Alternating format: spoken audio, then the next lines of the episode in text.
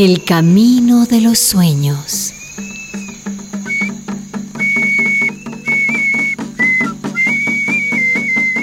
Ah, la chicha está fuerte, como para empezar bien el día Ay, está muy buena. y para escucharnos los sueños. Yo soñé con agua y muchos peces. Eran plateados, brillantes. Entonces eso es una gripe. Debes cuidarte. Eso es así. Los sueños nos cuentan lo que va a ocurrir. Y lo que pasó antes, de antes que tú nacieras, cuando nuestro pueblo Zápara era grande y vivíamos felices cazando y pescando en la selva. Sí, Chima. En aquel tiempo no había hambre. Tú eres Ali Muskuyuj, un buen soñador. Cuéntanos para saber la historia. Yo soy historia. Nací antes de mi abuelo. El ayahuasca me llevó al mundo de los sueños y ahí estaba mi abuelo, un shimano, chamán poderoso. También vi cómo nuestro pueblo fue desapareciendo, cómo la muerte llegó al lado de los españoles y los patrones del caucho. La muerte llegó, pero nosotros resistimos.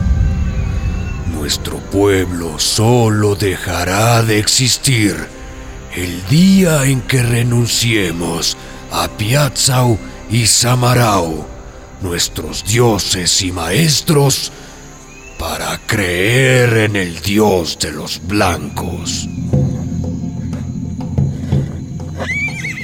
Durante la conquista y la colonia española, los záparas vivían entre el río Napo y el río Pastaza hasta el Marañón. Su territorio se extendía desde la llanura andina ecuatoriana hasta la frontera peruana. Las epidemias traídas por los europeos, el tráfico de esclavos, la explotación del caucho, los minerales, las guerras con otras nacionalidades redujeron a la población zápara hasta hacerla casi desaparecer. A principios del siglo XX todavía existían más de 200.000 záparas. En la actualidad no hay más de 1.400, separados en territorio peruano y ecuatoriano.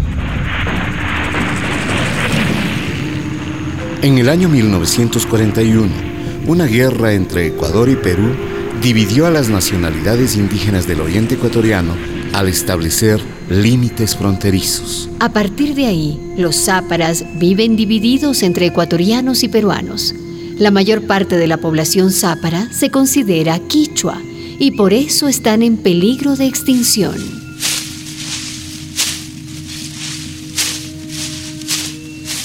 ¿Por qué nos separan?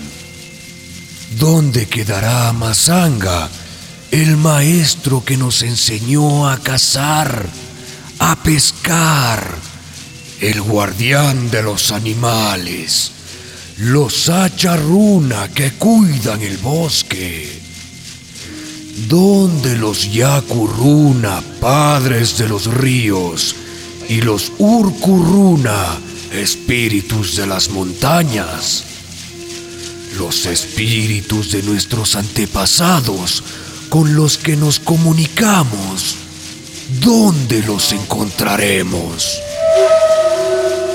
Las misiones de los jesuitas y los dominicos también les causaron un grave daño al obligarlos a usar el quichua como lengua común para facilitar la evangelización. Hoy, solo unos 10 ancianos hablan la lengua zápara. En el 2001, la UNESCO reconoció a la nacionalidad zápara como obra maestra del patrimonio oral e inmaterial de la humanidad, financiando un proyecto para revalorizar su idioma y su cultura.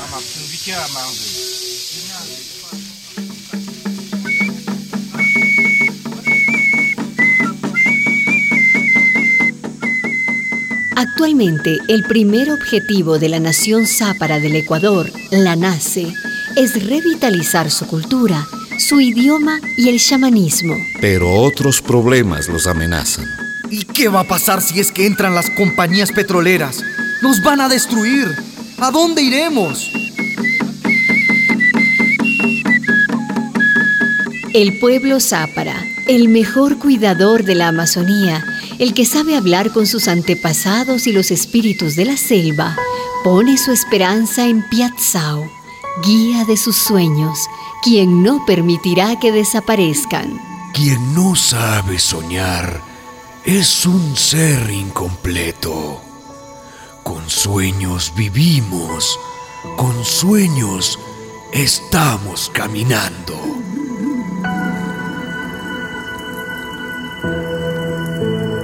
us.